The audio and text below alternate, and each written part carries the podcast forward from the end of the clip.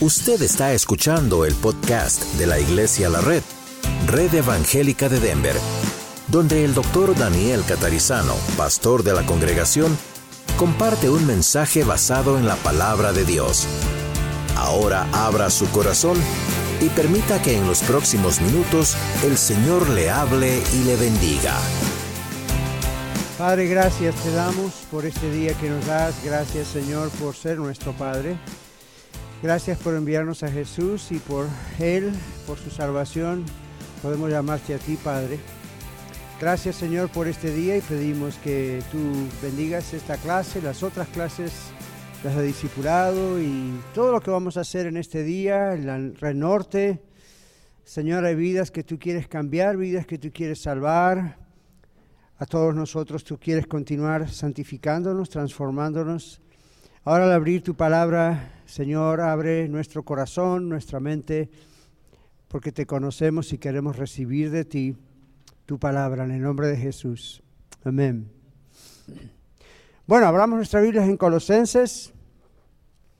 Hoy estamos en Colosenses 3, comenzamos el capítulo 3 y vamos a ver los versículos 1 al 4. Ok, vamos a leer el texto primero en la Biblia. Si pues habéis resucitado con Cristo, buscad las cosas de arriba, donde está Cristo sentado a la diestra de Dios.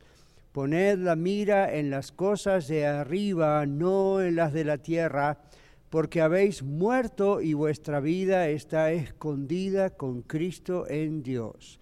Cuando Cristo, vuestra vida, se manifieste, entonces vosotros también seréis manifestados con Él en gloria. Muy bien, vamos a nuestra hoja y mantenga la Biblia abierta, por favor. En nuestra página dice, el capítulo 3, 1 al 4 es la conclusión del capítulo 2. Todos saben que la Biblia original no tenía capítulos ni versículos. ¿okay? Eso se agregó después para que, por ejemplo, usted y yo hoy podamos decir, busquemos en capítulo 3, versículo 1. Si no tuviera capítulos y versículos es complicado, ¿verdad?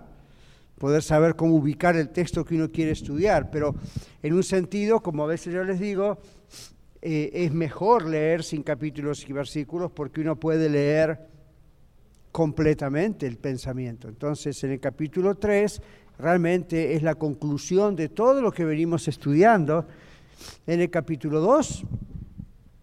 Ahora, alguien busque Hebreos 13:9. ¿Por qué? Porque hay un texto que le llamamos paralelo, es decir, básicamente dice lo mismo en cuanto a su, no las, las palabras exactas tal vez, pero el concepto, ¿verdad? Hay un texto paralelo a estas verdades que acabamos de leer en Hebreos 13:9. A ver qué dice.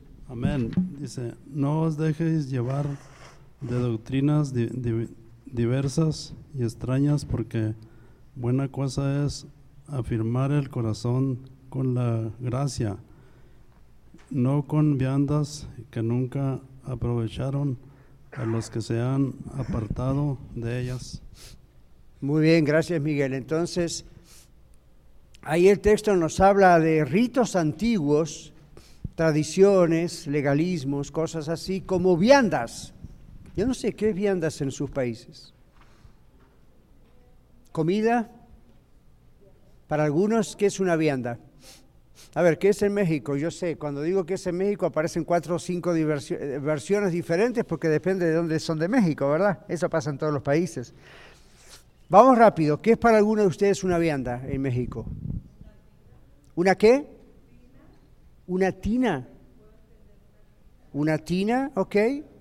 Una charola, como algo para agarrar comida, dice la hermana.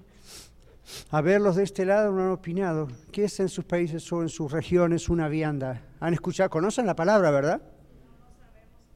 No saben, ok. René dice es una comida. Ok, en algunos países una vianda es simplemente la comida. Por ejemplo, en algunos países es la comida que uno se lleva al trabajo. ¿Ven? Depende de qué país o en qué regiones. ¿no? Yo estaba leyendo que en otros lugares es considerado algo menos que una buena comida. Es casi considerado como una, decimos acá, fast food, comida rápida tipo chatarra.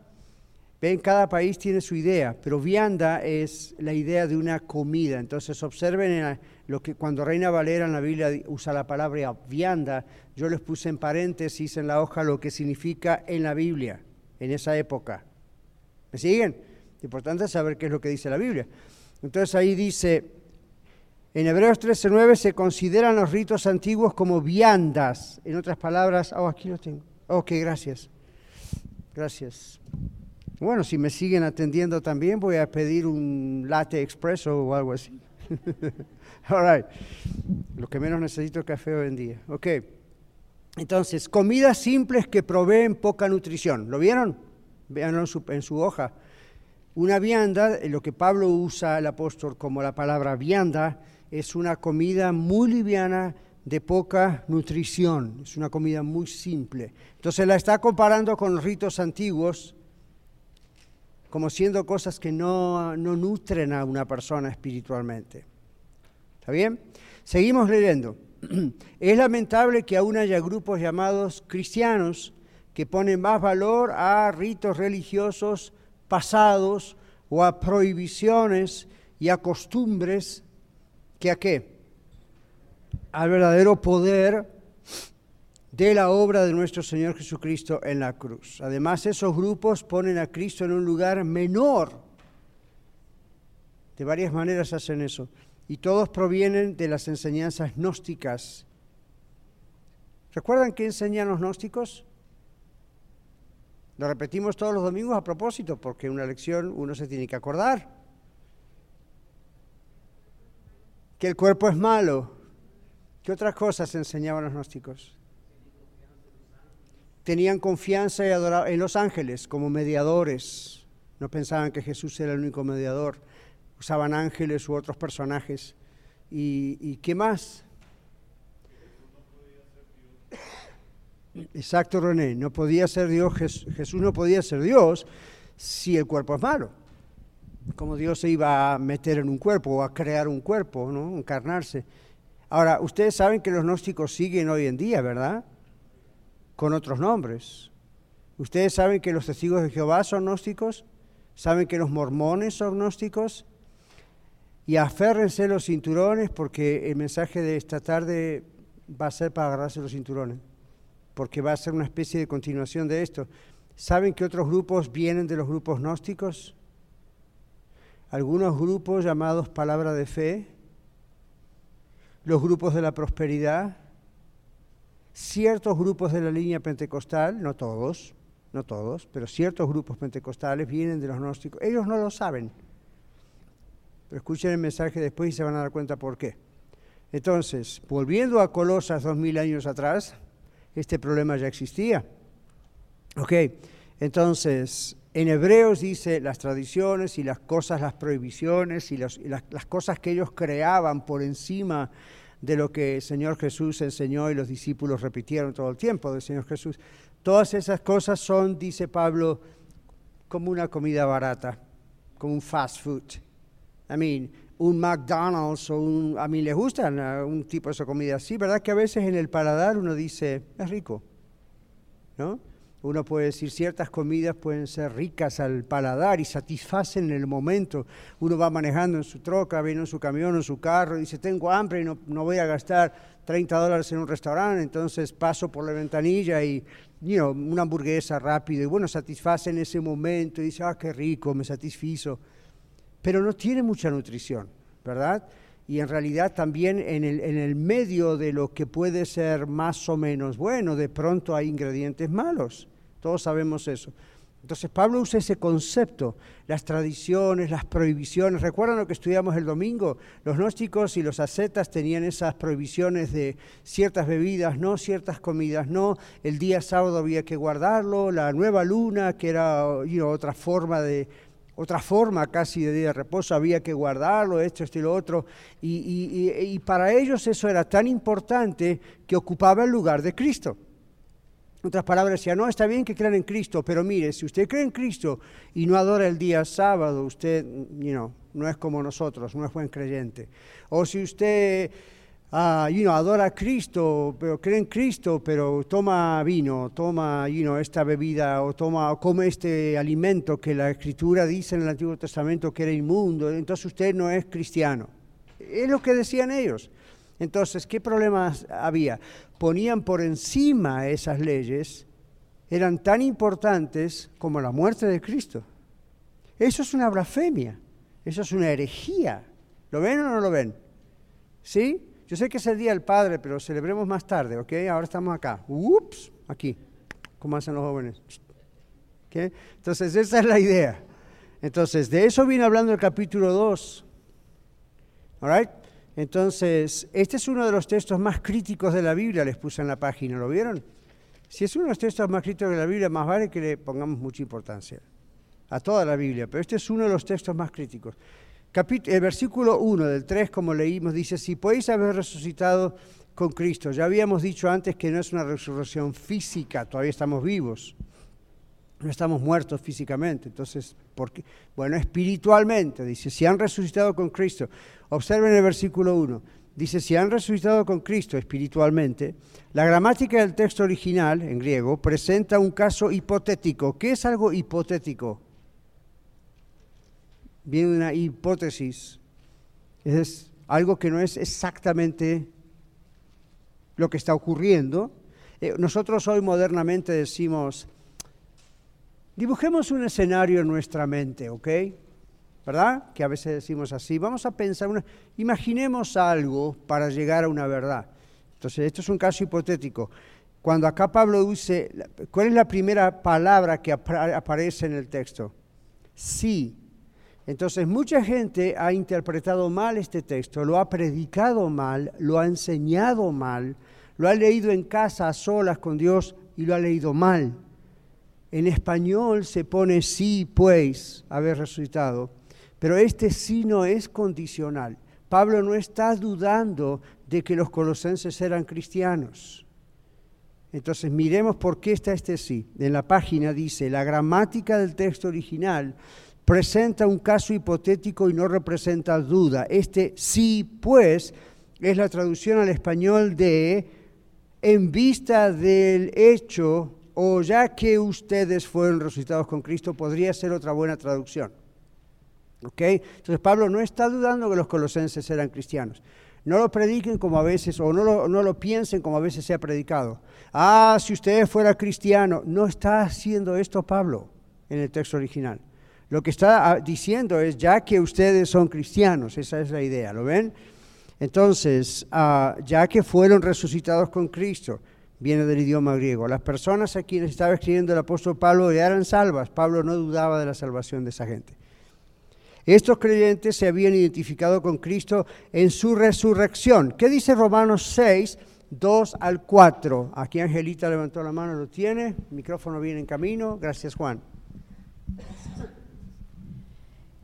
En ninguna manera, porque los que hemos muerto al pecado, como viviremos aún en él. ¿O no sabéis que todas las los que hemos sido bautizados en Cristo Jesús hemos sido bautizados en su muerte, porque somos sepultados juntamente con Él para muerte por el bautismo, a fin de que como Cristo resucitó de los muertos por la gloria del Padre, así también nosotros andemos en vida nueva. Gracias. Ahora recuerden que el capítulo anterior, 2, que terminamos de estudiar el domingo pasado, nos habla acerca de que el día que usted entregó su vida a Jesucristo, y yo también, diferentes momentos, países, diferentes cosas, pero llegamos a entrar en Cristo, ¿verdad?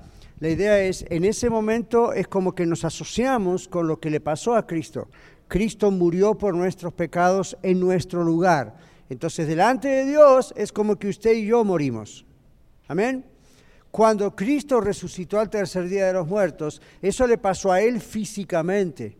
Pero como usted y yo aceptamos que la muerte de Él fue en mi lugar, en su lugar, cuando Cristo resucitó, espiritualmente usted y yo también resucitamos con Cristo. No físicamente, espiritualmente cuando Jesucristo regrese a los, de, de los cielos, si usted y yo estamos muertos en una tumba o donde estemos muertos, vamos a resucitar otra vez. o vamos a resucitar físicamente. ¿Por qué? Porque ya hemos resucitado espiritualmente. ¿Okay? Entonces, eh, hablamos el otro día por dos, tres domingos del efecto poderoso de la muerte de Jesús en la cruz. ¿Se acuerdan? Colosenses nos habla de quién es el Señor Jesucristo. ¿Es Dios o no es Dios? Es Dios, es Dios hombre. Ese es el problema de los gnósticos, no creían, por eso Pablo escribe esta carta. Segundo, ¿qué hizo Cristo en la cruz? Pagó por mis pecados y sus pecados. Cristo es nuestro sustituto, Cristo es nuestro representante. Cuando murió Él, nosotros aceptamos lo que Él hizo por nosotros, Dios lo cuenta como si nosotros hubiésemos pagado por nuestros pecados. Cuando Cristo resucitó entre los muertos, Dios lo cuenta como nosotros resucitamos espiritualmente, somos ahora hijos e hijas de Dios y en el futuro vamos a resucitar físicamente. Y si Cristo viene antes que muramos, vamos a ser transformados en un abrir y cerrar de ojos, lo cual es una forma de resurrección en la parte física. ¿Ok? Pablo el apóstol dijo, si este cuerpo, hablando de su cuerpo, ¿verdad? Lo llamó también un tabernáculo dice, se deshiciere, es decir, si me llego a morir, ¿qué va a pasar con mi cuerpo? Me guste o no me guste, se va a deshacer. ¿Tengo que tener problema con eso? No. ¿Por qué? Porque yo no voy a estar ahí. Esta caja, ese cuerpo está allí. Yo estoy con el Señor. ¿Ok? Entonces dice Pablo, aunque este cuerpo se deshiciere, llegase a morir si no viene Cristo antes, dice, tenemos una morada eterna en los cielos. La Biblia dice en la carta de, si quiere ver bien lo de la segunda venida, la primera y segunda carta de Tesalonicenses, excelente para eso. Dice cuando Jesucristo venga, los muertos en Cristo. ¿Quiénes son los muertos en Cristo? Los creyentes en Cristo Jesús, ¿ok? Los que realmente le hemos seguido, somos de Cristo, resucitarán primero. No dice espiritualmente resucitarán. Sus cuerpos resucitarán, ¿ok? Luego dice, los que hayamos quedado, Pablo esperando que a lo mejor Jesús venía en su momento de vida, seremos transformados en un abrirse de ojos. Entonces, en el bautismo en agua, lo que nosotros representamos, simbolizamos, es exactamente eso. ¿Recuerdan? Hace poco tuvimos bautismo, dentro de poco vamos a tener otra vez, si Dios quiere. Entonces, cuando viene ahí, yo estoy con la persona, en verdad, en el agua y yo le hago las preguntas. Usted conoce a Cristo, usted realmente es de. Le estoy dando la oportunidad de que confiese públicamente su fe, como es bíblico, ¿verdad que sí? Ok, ¿qué representa cuando yo pongo a la persona abajo del agua? ¿Que ha muerto? Cristo ha muerto por esa persona y esa persona ha muerto para Cristo. Su vieja naturaleza murió. No en el momento que yo le pongo abajo el agua, ¿eh? ¿Cuándo ocurrió eso? Cuando se convirtió. Entonces, ¿por qué lo hago ahora? Es un símbolo, ¿ok? Entonces, es un testimonio público. Entonces, el pastor le pone abajo el agua, la idea es, la persona dice, yo creo que Cristo murió y fue a la tumba, ¿verdad? Murió por mí, fue a la tumba y yo muero a mí mismo en Cristo. Cuando yo le levanto del agua, ¿qué, qué, significa eso? Jesucristo resucitó entre los muertos, el agua representa la tumba, Jesucristo resucitó entre los muertos y yo como ser humano que me están bautizando, también espiritualmente he resucitado de los muertos. ¿Ven? Y resucito una nueva vida. ¿Ven?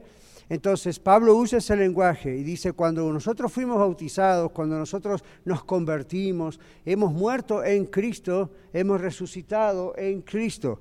Entonces, ¿por qué toda esta explicación? Por lo que dice más adelante.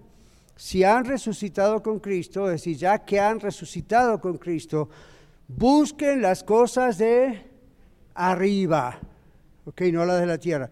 Entonces en griego esto de las cosas está como un enfático. No es como cuando usted lo lee y yo lo pongo en letras más negritas o itálicas, esas letras que se mueven. Entonces la idea es busque las cosas de arriba, dice, las cosas es algo enfático, dice su página, para contrastar las cosas de arriba con lo de la tierra. Ahora, ¿qué era lo de la tierra? Usted dice, bueno, y no esto y lo otro y aquello, el mundo. Sí, sí, pero para los herejes de aquella época, los gnósticos, las cosas de la tierra eran los ritos, las tradiciones, las prohibiciones religiosas, todo ese tipo de cosas. Entonces dice Pablo, no busquen eso, no, pongan su confianza en esas cosas. Muchos de ustedes tal vez son así, hermanos. Yo soy su pastor, los tengo que exhortar, ¿verdad? Tengo que hacerlo. Entonces, muchos de ustedes o algunos de ustedes quizá todavía tienen eso en la cabeza de iglesias donde han venido antes, o denominaciones o sectas de las que han venido antes. Gracias a Dios se han entregado a Cristo, gracias a Dios estamos en el camino, no somos la iglesia perfecta, eso no existe todavía, pero somos bíblicos, estamos tratando de mirar bien lo que dice la Biblia, ¿verdad? Entonces, todos nosotros vinimos de cosas, de tradiciones, de, que, que uno pensaba, esa es la clave para agradar a Dios si yo no como cierta comida. Por ejemplo, yo tuve una época en mi juventud, y, ya no tan joven, en una época donde yo no quería comer cerdo, aunque lo había comido muchas veces, pero de pronto me sentía como culpable cuando lo comía, porque la ley dice que no hay que comer cerdo. Y al mismo tiempo el Evangelio, la, la nueva ley, la gracia de Dios, ya dice que para eso ya está eso fue de la antigua ley, fue para los judíos y fue por una buena razón, pero ahora no. Entonces se me fue complejo y dije, ¿por qué estoy yo esclavizándome a esto, interpretando mal la ley del Antiguo Testamento? Porque me han dicho que un buen cristiano, entonces con la mí, yo este era mi razonamiento. Entonces, ¿por qué no nos circuncidamos todos los varones? Ah, no, no, eso no me decían. ¿Por qué no? Porque duele. Vamos a ser honestos. No, no, entonces la circuncisión ya no tiene... Si la circuncisión no tiene sentido, porque es del antiguo pacto, nada en cuanto a los ritos del antiguo pacto tiene sentido ya. Tenemos a Cristo. ¿Por qué no seguimos sacrificando los corderos? ¿Por qué no tenemos sacerdotes? Porque entonces uno empieza a tomar la lista. Ok, la ley dice esto, esto, esto, esto, esto, esto, esto. No, no, no, no, no, no, no. ¿Por qué hoy es sí, sí, sí, sí, sí? ¿O por qué selectivamente decimos esto sí de la ley, esto no de la ley? Jesús cumplió la ley y cuando Él vino a cumplir la ley y murió por nosotros, entramos en el nuevo pacto. Hermanos y hermanas, aprendámoslo, porque esto determina cómo oramos, esto determina cómo adoramos, esto determina cómo trabajamos con nuestro matrimonio, esto determina cómo trabajamos con nuestras finanzas, esto determina cómo ofrendamos. todo esto está. Entonces uno dice, bueno, si, si el Antiguo Testamento, la antigua ley ya pasó, ¿para qué lo queremos, pastor? Usemos nomás de nuevo. No, necesitamos el Antiguo Testamento por varias razones. Una de ellas es la referencia que tenemos, segundo, las leyes de Dios, que algunas son universales, no solamente son para el pueblo de Israel, pero tenemos que saber la diferencia de cuáles son cuáles y, ver cuáles son las leyes que eran ceremoniales en los ritos de las ceremonias, los servicios, para el pueblo judío exclusivamente, y cuáles son universales. ¿Okay? Por ejemplo, los diez mandamientos son universales o ceremoniales? Universales. No tenían que ver con los ritos o el servicio de un judío. En cambio, la circuncisión, el sacerdocio, el cordero y esto y los sacrificios, los casos, ¿por qué no se hace más? Porque todo eso anunciaba a Cristo. Cristo ya vino, ¿para qué lo vamos a seguir anunciando? Y ya eso no nos sirve para anunciar la segunda venida, ¿ven? Entonces, ah, usted dice, pastor, ¿por qué ora usted como usted ora? ¿Por qué usted adora como adora? ¿Por qué usted hace esto y lo otro que lo otro? Estoy viendo qué es lo que el Nuevo Testamento me dice. Ahora, ¿usamos el antiguo? Sí, usamos, hoy vamos a leer el Salmo 145 en un momento de la alabanza. ¿Lo podemos usar? Por supuesto que sí, pero es diferente de aferrarse a eso de la manera que se aferraban los judíos. Ahora, es necesario que ustedes lo sepan, voy a dejar lugar para las preguntas al final, pero es necesario que ustedes lo sepan, yo también, ¿saben por qué? Porque los legalistas, inclusive de hoy, siguen torciéndonos el cuello con este asunto.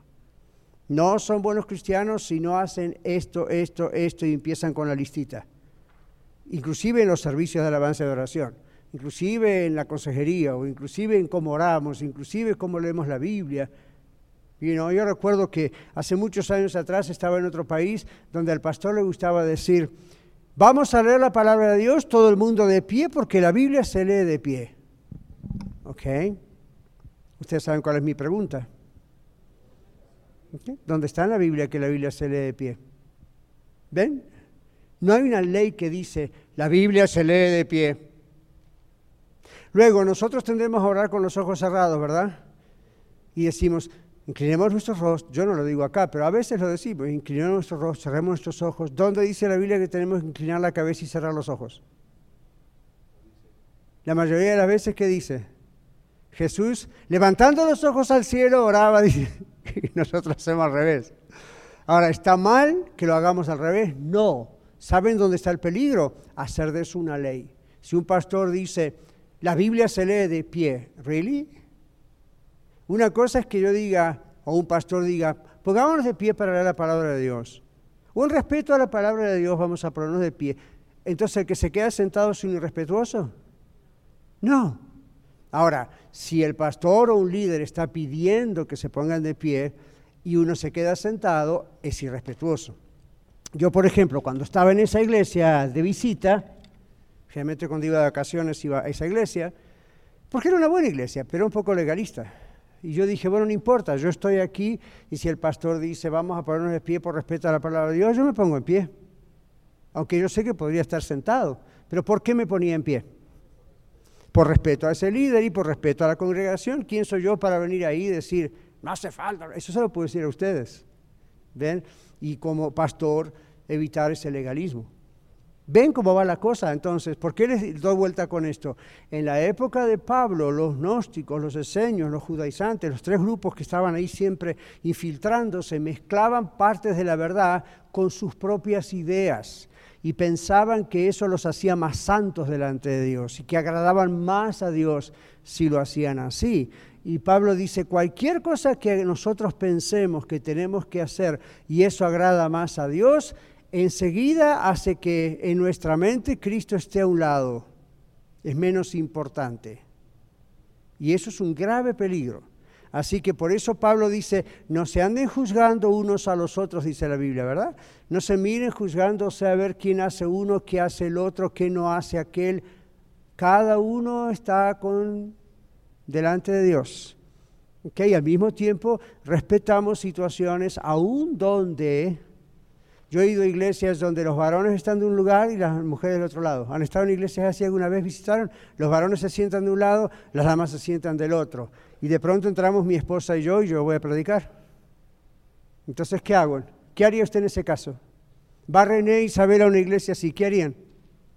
Ah, no, a nosotros eso no nos importa, nos sentamos juntos. No, respeta la situación. Entonces René de un lado Isabel del otro, Daniel de un lado, Mariel del otro. Fine, eso es total, eso no, no, es problema. Ahora usted dice, pero eso es un legalismo. Ya, pero yo estoy en ese lugar. Entonces, si tengo la oportunidad de, de hablar acerca del tema, lo voy a hablar. Si no, no es un tema fundamental. Ahora, si el pastor está predicando Jesucristo no es Dios, ahí me levanto y me voy o me levanto y pido la palabra, cosa que no, es, no se debe hacer, pero cuando hay una herejía, cuando alguien del púlpito está hablando una, una herejía, ahí me levanto y digo, mm, mm, sorry, no. ¿Verdad? Ahora, yo sé que eso es una cosa extrema, pero a veces hay que hacerlo. ¿Ok? Ahora, volviendo a esta página, ven el contexto. Yo quiero que cuando lean la Biblia aquí en Colosenses 3 vean cuál es el problema, por qué Pablo habla así fuerte. Dice, busquen las cosas de arriba, no estas prohibiciones, tradiciones, ritos. Pablo se refiere a buscar siempre las cosas de arriba. Lo ven ahí casi en la mitad de la página. Siempre las cosas de arriba, lo que realmente es celestial, lo que pertenece al verdadero Dios. Y luego dice, ahí está Cristo sentado a la diestra de Dios. Este texto, hermanos y hermanas, vuelve a confirmar que el cielo es un lugar físico, existe, no es algo... Ahora, cuidado, porque hoy en día hay sectas, Kenneth Copeland, no sé si lo han oído hablar, ajustese los cinturones porque hoy voy a nombrar nombres. Y no para ser este, contencioso, pero la Biblia quiere que yo sea bien fuerte con ustedes en ese aspecto. Kenneth Kaplan, un famoso predicador americano con, en televisión y qué sé yo, él piensa que el cielo es un planeta. La Biblia no dice que el cielo es en algún lugar de un planeta. Entonces esa es su propia especulación. No se puede predicar con la autoridad con la que se predica lo que la Biblia dice. Pero aquí la Biblia dice autoritativamente donde está Cristo sentado a la diestra de Dios. Esto confirma que Cristo es Dios y esto confirma que el cielo es un lugar físico, físico en el sentido de no como el nuestro, pero es un lugar concreto, existe, no es algo en eh, etéreo, invisible en la mente para nosotros. Ahí está el hombre glorificado, y fíjese que la palabra hombre está con H mayúscula y significa qué cosa? Cristo, que el hombre glorificado. ¿De acuerdo? Cristo el Hijo de Dios. Está sentado que reinando. Donde está Cristo sentado reinando. Esto es muy importante, especialmente para los gnósticos que no creían que Jesucristo es Dios. Ven como la Biblia dice, oh ya, Él es, es el mismo hombre glorificado, resucitado al tercer día, glorificado, el mismo que ascendió a los cielos, ¿se acuerdan? Dijeron los ángeles, mismo le verán ir al cielo. Bueno, Él está allí sentado a la diestra de Dios. Ahora, este texto confirma entonces que el cielo es un lugar físico, Cristo, el Hijo de Dios, Jesucristo, el que murió en la cruz, resucitó y volvió a los cielos, está allí sentado. Y luego dice, Dios no comparte su trono con nadie. ¿Sí o no? Dios es Dios, Él no comparte su trono con nadie. Entonces, cuando dice que Jesucristo está sentado a la diestra de Dios, ¿dónde está sentado Dios? En un trono en el cielo. Y Jesús está a su diestra, ¿dónde? Sentado en el trono, en el cielo. Quiere decir, es Dios, porque Jesús no comparte su trono con nadie. El arcángel Miguel no está sentado en el trono de Dios. ¿Qué otros ángeles y arcángeles menciona la Biblia? ¿Quién?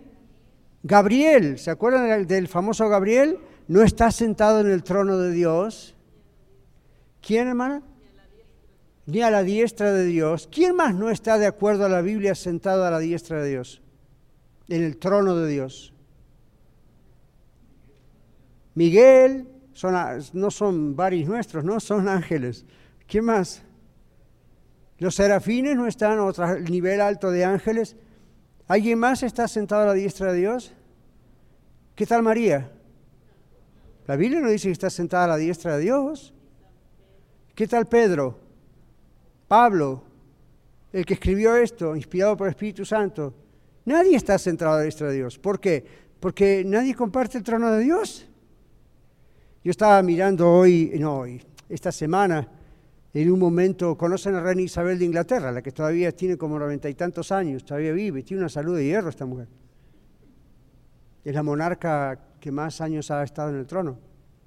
Cuando ella habla al Parlamento una vez al año, le ponen toda su regalia, su corona imperial, su larguísima capa, y ella entra por ahí, está el Parlamento, lo que sería el Congreso para nosotros, ¿verdad? Entonces, digamos, ella entra por ahí con todas sus galas, y aquí hay un trono, y es un trono de oro, y solamente está ella sentada ahí. El único que tiene al lado era el marido, porque el marido es un príncipe y está, ok, tiene que estar ahí. Ahora ni el marido está porque se retiró ya, de tan viejito que está. Pero usted cree que si usted va a Inglaterra, como yo he ido también, y tiene la posibilidad de ir a ver el Parlamento y el día en que la reina entra, es muy raro que tenga esa posibilidad. Pero supongamos que tiene algún contacto, o es un funcionario de México, de Denver, y lo invitan. Entonces llega allí. ¿Usted cree que usted puede decir, ¿Me permiten probar el trono y sentarme a ver cómo se siente? ¿Vieron esos soldados con la cosa bien grande, los sombreros negros tan ridículos hasta ahí? ¿Usted cree que son figuritas? Esos soldados, antes que usted diga, me, ya lo mataron.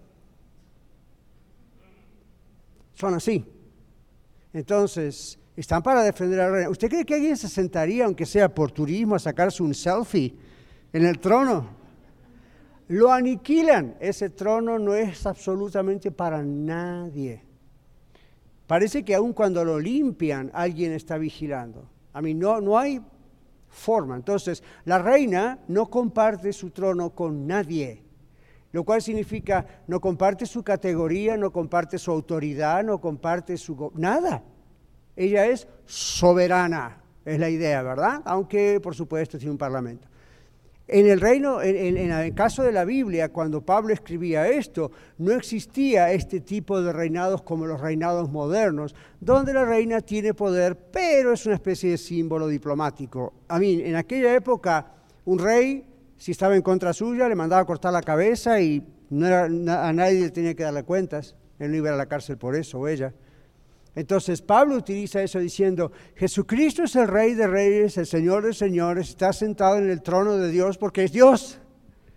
Ahora usted dice, gloria a Dios, amén. Ya, pero si usted hubiese crecido en un ambiente donde el cristianismo es nuevo y vienen otras personas diciéndole, oh ya, yo amo a Jesús, Jesús es muy bueno, Jesús es Señor, pero Jesús no es Dios realmente.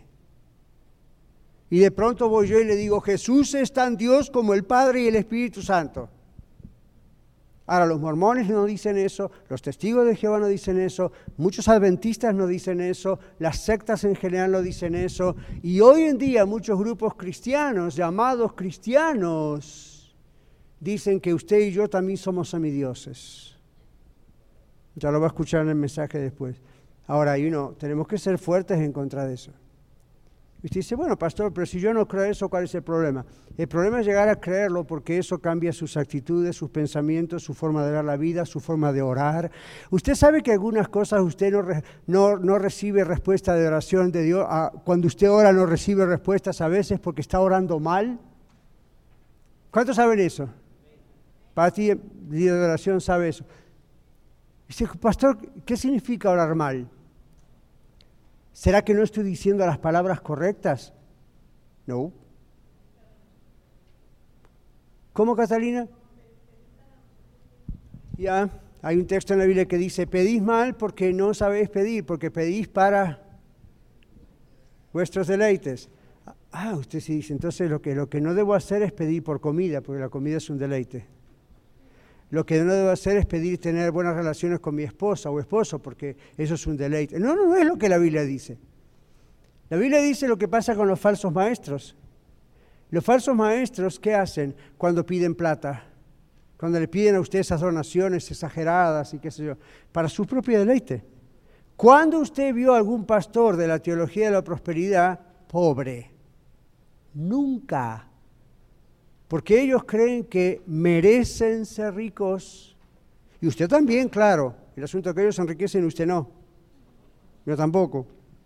Pero ellos en su idea, en su interpretación falsa de la escritura, ellos piensan que somos reyes y reinas y sacerdotes y princesas del rey. Entonces, claro, somos, y ahora merecemos, no, no merecemos nada. No merecemos nada. Somos salvos por pura gracia de Dios. Si Dios nos quiere bendecir con bienes materiales, pues yo no le voy a decir que no, pero no es nuestro objetivo. Ahora, ¿por qué ellos lo hacen un objetivo y una prueba de que Dios está bendiciéndole? La Biblia dice porque lo hacen por sus propios deleites. Ahora yo les digo, a veces ustedes, como yo, podemos no recibir respuesta a nuestras oraciones porque nuestro enfoque no es Cristo, sino las cosas de la tierra. Nuestro enfoque no es el Señor.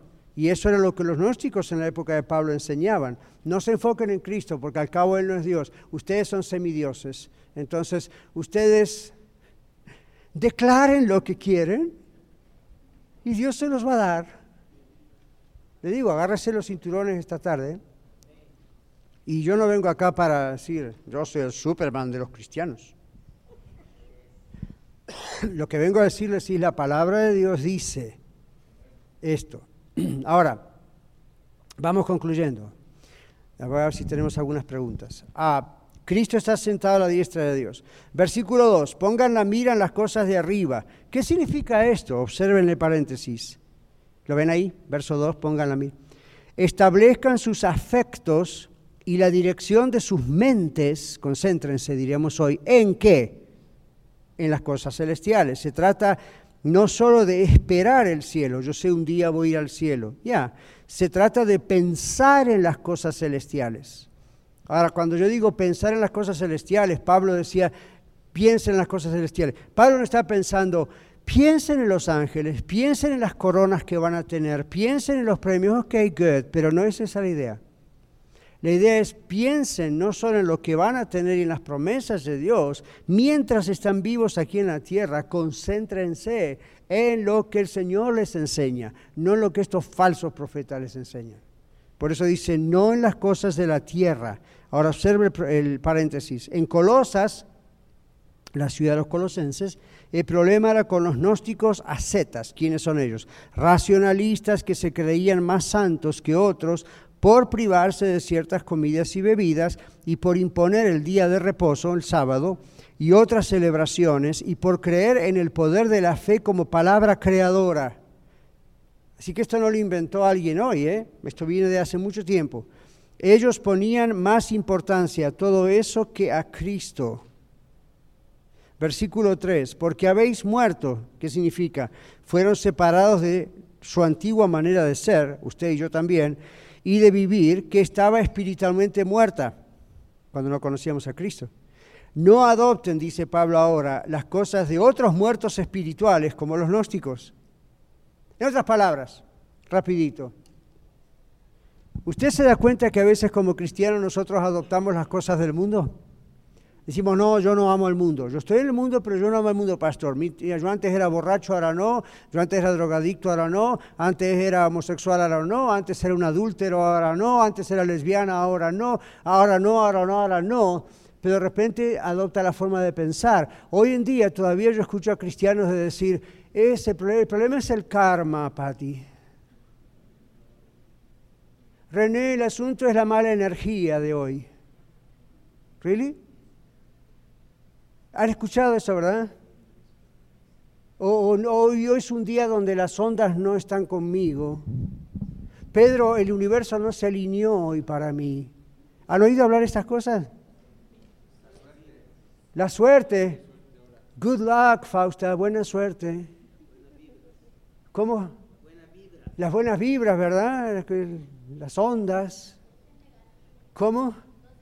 No sea negativo. ¿Cómo, cómo? Hoy me levanté positivo. ¿Quién más dijo? ¿Marta? Sí. Ahora, el mundo habla así porque cree en esas cosas. Usted sabe dónde viene lo del karma, la buena sonda, la de declarar o no declarar, del budismo, del esoterismo, del satanismo, del, de todo eso viene los horóscopos, eso es satánico, eso lo hace un brujo. Y usted dice, ah, no, pero yo no creo en eso. Y si no cree en eso, ¿para qué lo mira? Por curiosidad, ¿de veras? Vamos a romper en un restaurante chino la cookie esa y a ver qué sale. Y depende de lo que sale, oramos por lo que sale. A mí, come on. Pero ven el problema. Pablo dice, busquen las cosas de arriba, no las de la tierra. En otras palabras, ¿por qué usan el lenguaje de gente muerta cuando ustedes están vivos? Ustedes estaban muertos como ellos antes. No usen ese lenguaje, no existe eso ya para ustedes. No sean supersticiosos. ¿Ven? No usen el lenguaje ese. ¿Por qué? Bueno, está de moda. No me importa que esté de moda. ¿Cómo vamos a usar el lenguaje de un muerto? Dice, bueno, un muerto no habla, muerto espiritualmente. ¿Para qué? ¿Verdad? Entonces dice Pablo, ven, no busquen esas cosas, busquen las cosas del cielo, lo cual tampoco significa lo que otros hermanos, amigos han ido al otro extremo.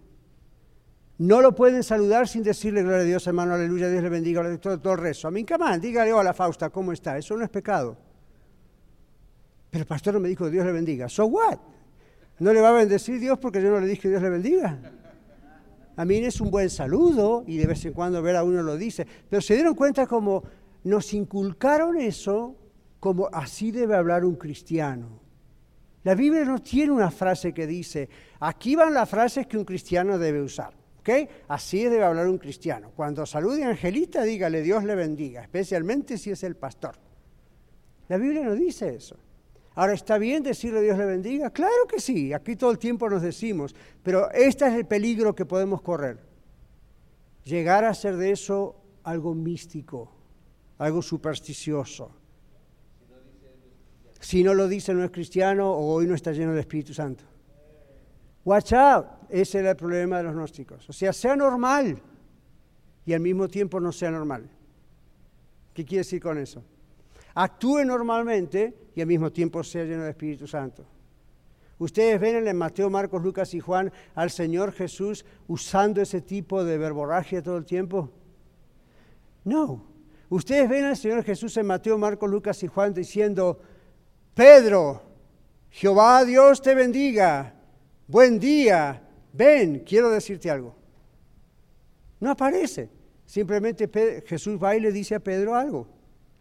Hay momentos. Ahora, no dejen de decir, Pastor, Dios le bendiga, Lalo, Dios le bendiga, yo también lo hago. Solo sean conscientes. No lo hagan como una frasecita santurrona que a veces usamos los creyentes. Hagámoslo con, confianza, pero de corazón. ¿Qué? Hagámoslo, ok. ¿Ven la diferencia? All? ¿Varios de ustedes se ofendieron? Los espero en consejería esta semana. Estoy jugando. Rápido, rápido. Quiero terminar y después, después vamos. Espérenme un segundo, Lalo. Entonces, la parte práctica de todo esto es, si tenemos realmente a Cristo en nuestro corazón, no necesitamos todas estas cosas que agregamos para creer que agradamos a Dios o somos más santos. Este era el problema y sigue siendo el problema de estos cultos falsos. Nuestra vida está escondida con Cristo en Dios. ¿Qué significa esto? Esta vida se refiere a nuestra nueva vida, somos nuevas criaturas. Se refiere a la vida resucitada que gozamos los santos, es decir, los salvados, los apartados para Cristo. Nosotros ya no estamos en el ambiente espiritual de la vida terrenal o sensual o legalista, sino en la vida de Cristo resucitado, quien está unido a Dios porque es Dios. Versículo 4. Esto va para el futuro. Cuando Cristo, Cristo es nuestra vida, ¿verdad? Cuando Cristo, nuestra vida, se manifiesta, dice Pablo, aquí aparece una referencia directa a la segunda venida de Cristo al mundo en forma visible. Cristo es nuestra vida, no solo el que nos dio la nueva vida. Ser cristiano no es pertenecer a una religión, sino pertenecer a una persona. ¿Ve la diferencia? Es a Cristo. Por esta razón es natural que su manifestación gloriosa, la de Cristo, y visible en el futuro, recuerdan, todo ojo le verá, nos incluya a aquellos que somos sus hijos. La Biblia dice que si usted y yo morimos y Cristo viene después que nosotros muramos, ¿qué va a pasar con nuestro cuerpo? Si estamos muertos, vamos a resucitar. ¿Con qué cuerpo? Glorificado como el del Señor Jesús. ¿Y dónde estaba nuestra, nuestra alma, nuestro espíritu? ¿Qué pasó con eso cuando nos morimos? Ya estaba en el cielo, eso es lo mismo, eso ocurre en el momento de morir. Somos de Cristo, vamos con el Señor. Cuando venga Cristo se une, el cuerpo que Él resucitó, su cuerpo mío, ahora sin pecado, sin enfermedad, sin problema, se une a nuestro espíritu y así estaremos para siempre con el Señor. ¿Qué va a pasar si viene en este momento? Todos estamos vivos acá. ¿Qué va a pasar con nuestro cuerpo? En un abrirse de ojos seremos transformados, básicamente igual que los muertos que resuciten, y seremos transformados con un cuerpo semejante al de quién? Al de Jesús resucitado. No antes de que muriera, sino después. ¿okay? Al de Jesús resucitado. Entonces, si estamos muertos, dice el libro de Tesalonicenses, por ejemplo, si estamos muertos y, y el Señor Jesucristo viene estando nosotros muertos, la Biblia dice, seremos levantados, ¿verdad? Los muertos en Cristo estarán primero. Y luego dice la Biblia que vendremos con Él. ¿Ven? Dice que juzgaremos ángeles. Dice que juzgaremos naciones. Ahora tenga cuidado porque los falsos profetas agarran eso y hacen muchos libros y mucha mercadería con cosas así. Tenga cuidado. Entonces, Aquí Pablo está diciendo, cuando Cristo en nuestra vida se manifieste, nosotros también seremos manifestados con Él en gloria. La iglesia será manifestada delante del mundo, delante de los ángeles, delante de Satanás, delante del universo. La iglesia triunfante, los creyentes en Cristo Jesús. Bueno, antes de las preguntas, para reflexionar, esto es para usted y para mí personalmente. Ahí al final de la página dice, para reflexionar, para pensar. Una pregunta dice aquí, ¿puedo detectar gracias a la enseñanza del libro de Colosenses a los falsos maestros si los veo en televisión cristiana? ¿O en radio? ¿O en alguna iglesia? o leyendo un libro supuestamente cristiano, etcétera? ¿Usted los puede detectar? Mire que mezclan verdades y usted dice amén, amén, y de repente si usted conoce la Biblia dice, je, está diciendo la mitad de una verdad y la otra mitad no es verdad. Cuidado. Ahora, si soy un estudiante, puedo detectarlas, y esto está escrito así porque también nuestros estudiantes, adolescentes, jóvenes, niños están estudiando la misma lección, ¿ok? Adaptada para ellos. Si soy un estudiante, ¿puedo detectar las enseñanzas que son contrarias a la palabra de Dios? y que se presentan constantemente en las escuelas, universidades y aún en un seminario o escuela bíblica. Yo tengo problemas con algunos seminarios y escuelas bíblicas porque no siempre están enseñando toda la verdad de Dios, en cuanto especialmente a la doctrina. Puedo ver claramente a las herejías que aprendía en la cultura donde me crié. Yo sé las mías, ustedes saben las suyas. O en la cultura donde vivo hoy. Usted puede detectar a través de la televisión y los medios los problemas de la cultura aquí? No digo la cultura americana es así, así. Usted puede detectar las falsas ideas, ok. Si no, tengo que aprender, por eso estamos en esta clase, por ejemplo, hoy. Última, dos preguntas últimas. ¿Me doy cuenta del grave problema que puede causar a mi vida si no detecto las falsas enseñanzas? Veo las consecuencias negativas en mi conducta, en mi relación con mis padres, en mi matrimonio o en mi relación con otros hermanos en la iglesia si no conozco bien la doctrina. Sí, muchos problemas en el matrimonio, aunque les parezca extraño, vienen por no conocer bien la doctrina. Y usted dice, ¿qué tiene que ver la teología y la doctrina con el matrimonio? Muchísimo porque de ahí, de no conocer bien la doctrina, empiezan falsas ideas y a veces puede más lo que nos enseñaron en la cultura que lo que la Biblia dice. O interpretamos mal lo que la Biblia dice, entonces actuamos mal, ¿ok? No sabemos qué hacer. All right, ahora sí, preguntas y comentarios. Lalo lo dejé colgando varias veces, pero yo sé que a veces sigo y le respondí la pregunta sin saber lo que me preguntaba. Básicamente, uno de los comentarios que quiero hacer uh, sí existe todavía que habemos hermanos que creemos las cosas que usted está diciendo. En la, semana andaba buscando una parte para una para un carro mío. Ya. Y este y estaba muy caro. Y le hablé a un hermano y le dije, "Oye, este ando buscando una parte." Y ya me dice, "Oh, este, pues búscala en tal lado." Ya. Y luego le comento a otro hermano y me dice, le digo, oh, ya la encontré, pero me mandaron un lado especial y me costó 300 dólares menos la, parte. Y me dice, oh, dices que tuviste suerte. le, dije, le dije, no, esas son las bendiciones que Dios tiene para uno. Claro. Entonces existe eh, que todavía vemos personas que, que podemos pensar de esa manera. Ustedes saben que la suerte no existe. Por más que digamos buena suerte, mala suerte. El que está pensando en la suerte en términos de buena o mala suerte, está pensando que el destino está en sus manos o en, las manos de alguna entidad o alguien más, está en las manos de Dios. Entonces, no es que tuvimos suerte. Ok, Dios me bendijo, qué bueno. Ok. Eh, sí, ahí viene el micrófono. Sí, yo creo en que realmente la suerte en ese sentido no existe. Hay algunos que se apoyan en aquel versículo, pastor, donde dicen que la suerte se echa en un regazo, pero que la disposición es de Él.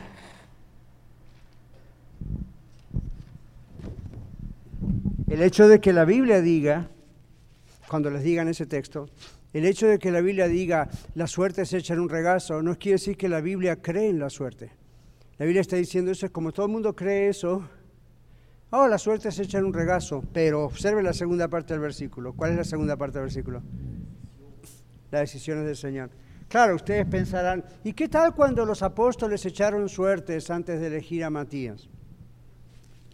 No se olvide del versículo anterior. El versículo anterior dice que ellos oraron y ahí está la oración. Señor, muéstranos quién es el sucesor de Judas.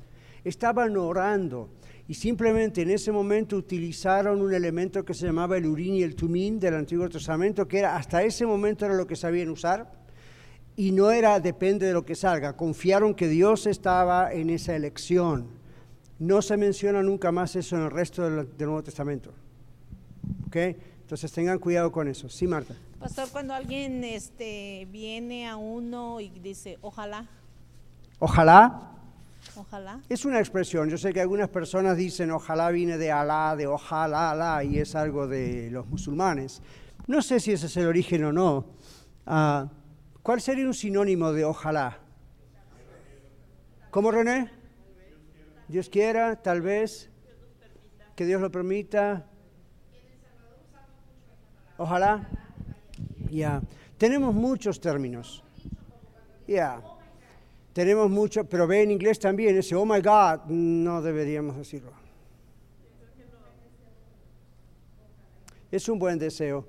Ahora, si se confirmara que el ojalá viene realmente del idioma que usan los musulmanes y tiene que ver con el Dios de ellos, Alá, yo no lo usaría más. El asunto es que tiene que usted ir a buena fuente para saber si eso es así. No se guíe porque una hermana de la iglesia o mi esposa o Bati o, you know, para nombrar cualquier persona o alguien de otra iglesia dijo, esto he investigado y ojalá viene del árabe que significa esto, el otro. No se fíe por las cosas que otros compadres y comadres meten en Facebook. Porque a veces son personas que tienen buena intención, pero no saben de qué están hablando.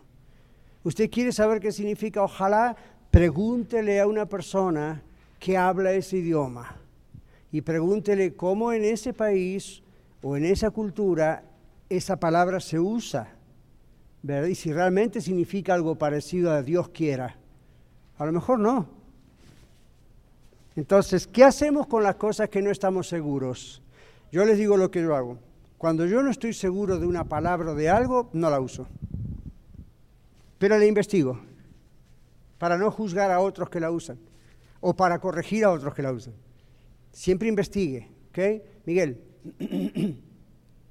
Sí, pastor, esto que estamos estudiando es bien importante porque yo hasta en la radio he escuchado que llegan eh, hermanos eh, cristianos y a veces se ponen a predicar o a platicar cosas que parece que son bíblicas, eh, hasta dicen las cosas muy como como, la- como casi están en la Biblia, pero hay una palabrita o una letrita que no dicen bien o que no está bien y eso hace la diferencia Ya. muy grande en, en- Ya. en lo que es la doctrina. Y a veces uno se equivoca, a mí me ha pasado. Ya. Uno se equivoca, uno puede estar hablando y en el fragor de lo que está hablando de repente uno se equivoca o dice algo diferente. Am, pero si eso es recurrente, si eso pasa siempre, sería bueno hablar con esa persona y la primera pregunta que se le haría es, ¿hay un texto de la Biblia que usted saca esto? Y hay personas que van a decir, sí, sí, sí, mire, por ejemplo, como dijo Ricky, ¿verdad? Hay personas que piensan este y aparece la palabra suerte o echaron suerte sobre you know, este y el otro. Si usted no conoce la Biblia, el contexto de la Biblia, el lenguaje de la Biblia, si usted no una iglesia sólida donde se enseña la Biblia, usted cae en esas cosas. Y a veces inocentemente. Y, y ese era un problema. Y usted dice, bueno, ¿en qué me afecta, pastor? Son palabras. Le afectan, porque así es como... Por ejemplo, si usted cree en la doctrina esta que anda de moda hace dos mil años, en realidad antes, de yo declaro esto, tipo Joel Austin, ¿verdad? Le dije que hoy iba a nombrar. ¿Usted cree eso? Millones y millones de personas hoy creen eso porque Joel Austin lo hizo muy popular, aunque él no es el que lo hizo popular, en realidad hubo otros antes que él. Entonces, ¿la gente qué hace? Anda por la calle declarando cosas. Hay gente que me estaría reprendiendo esta semana porque yo dije estuve, estuve enfermo. O porque los amigos de oración pusieron, lo haremos por el pastor que está enfermo. No, no está enfermo. No declare que está enfermo. Eso es budismo, eso es misticismo, eso no está en la Biblia. Cuando el apóstol, cuando le dijeron a Jesús, Lázaro, tu amigo ha muerto, ¿qué dijo Jesús? No declaren que está muerto, no está muerto. Dijo, esta enfermedad es para la gloria de Dios. Y luego dijo, Lázaro duerme. Y alguien le dijo, si duerme, despertará. Y Jesús le dice, Lázaro, nuestro amigo, ha muerto. ¡Ah! Señor, declarando una palabra negativa, mírelo. Es la realidad, ha muerto. Y él dijo, pero voy a despertarle. Observe, si no estuviese muerto, no podía resucitarlo. Entonces, no, Como sé que lo voy a resucitar, no voy a declarar. Es como si usted dice, no estoy muerto porque un día viviré con el Señor, espiritualmente. No está muerto porque un día va a vivir con el Señor. Pero vaya a la tumba y dígale a una tumba, usted no está muerto. ¿Y qué es lo que huele ahí abajo? ¿Qué se están comiendo los gusanos? Ay, no, pastor, pero no está muerto. Está muerto. No quiere decir que un día... Pero ven estas doctrinas que y vamos a escuchar en el mensaje. Vamos a dejar a los jóvenes entrar. Sí, podemos abrir la puerta. Un hermano me dijo que él no tomaba café de Starbucks porque ese dinero lo usaba ¿De Starbucks? Ya, yo lo estoy haciendo mi pequeño, mi pequeño boicot, despacito. Porque me enteré que bastante, pero esto está confirmado, que bastante el dinero Starbucks lo está mandando a Parenthood, ¿cómo es? A esta organización de abortos. Y cuando le preguntaron al mero mero, él dijo, ah, sí, de verdad yo no sabía. ¿Cómo no vas a saber si es el mero mero? A mí, René tiene una compañía, ¿verdad? Su, compañía. ¿Se imaginas? Y, alguien va y se queja de algo que le hicieron. Yo, yo tengo aquí la iglesia, ¿verdad? ¿Cómo, ¿Cómo no vas a saber? A mí esas son decisiones de millones de dólares. ¿Y él no va a saber? Hmm. Entonces no quiere decir que no voy más a Starbucks, simplemente digo, ok, voy a empezar a tener cuidado. Y el otro día alguien, you internet, una compañía cristiana que vende café y entonces el café es para, parte de lo que se junta en la compañía es para ayudar a mamás solteras. Y yo dije, hay una buena causa, texto bíblico, y no, qué bueno, la compañía es cristiana, pero el café es horrible. Horrible. Cuando lo probé dije, buena causa, el café es horrible. Entonces, si no, otro día encuentro una que es excelente. Pero digamos, no hay que llegar a un legalismo, porque si no va a boicotear todo. ¿Realmente saben qué tenemos que hacer? Venir a vivirnos todos a este gym, de olvidarnos del mundo, porque en el mundo hay compañías con las que usted consume, trabaja, transita el, banco, que usted no, no tiene control de lo que ellos hacen. Entonces usted no se puede encerrar en su propia burbuja, ¿verdad? Jesús dijo, no son del mundo, están en el mundo. Entonces, una persona como esa en Starbucks necesita conocer lo que pensamos. Bueno, espero que esto nos ayude. Amén. Muchas gracias por escuchar el mensaje de hoy.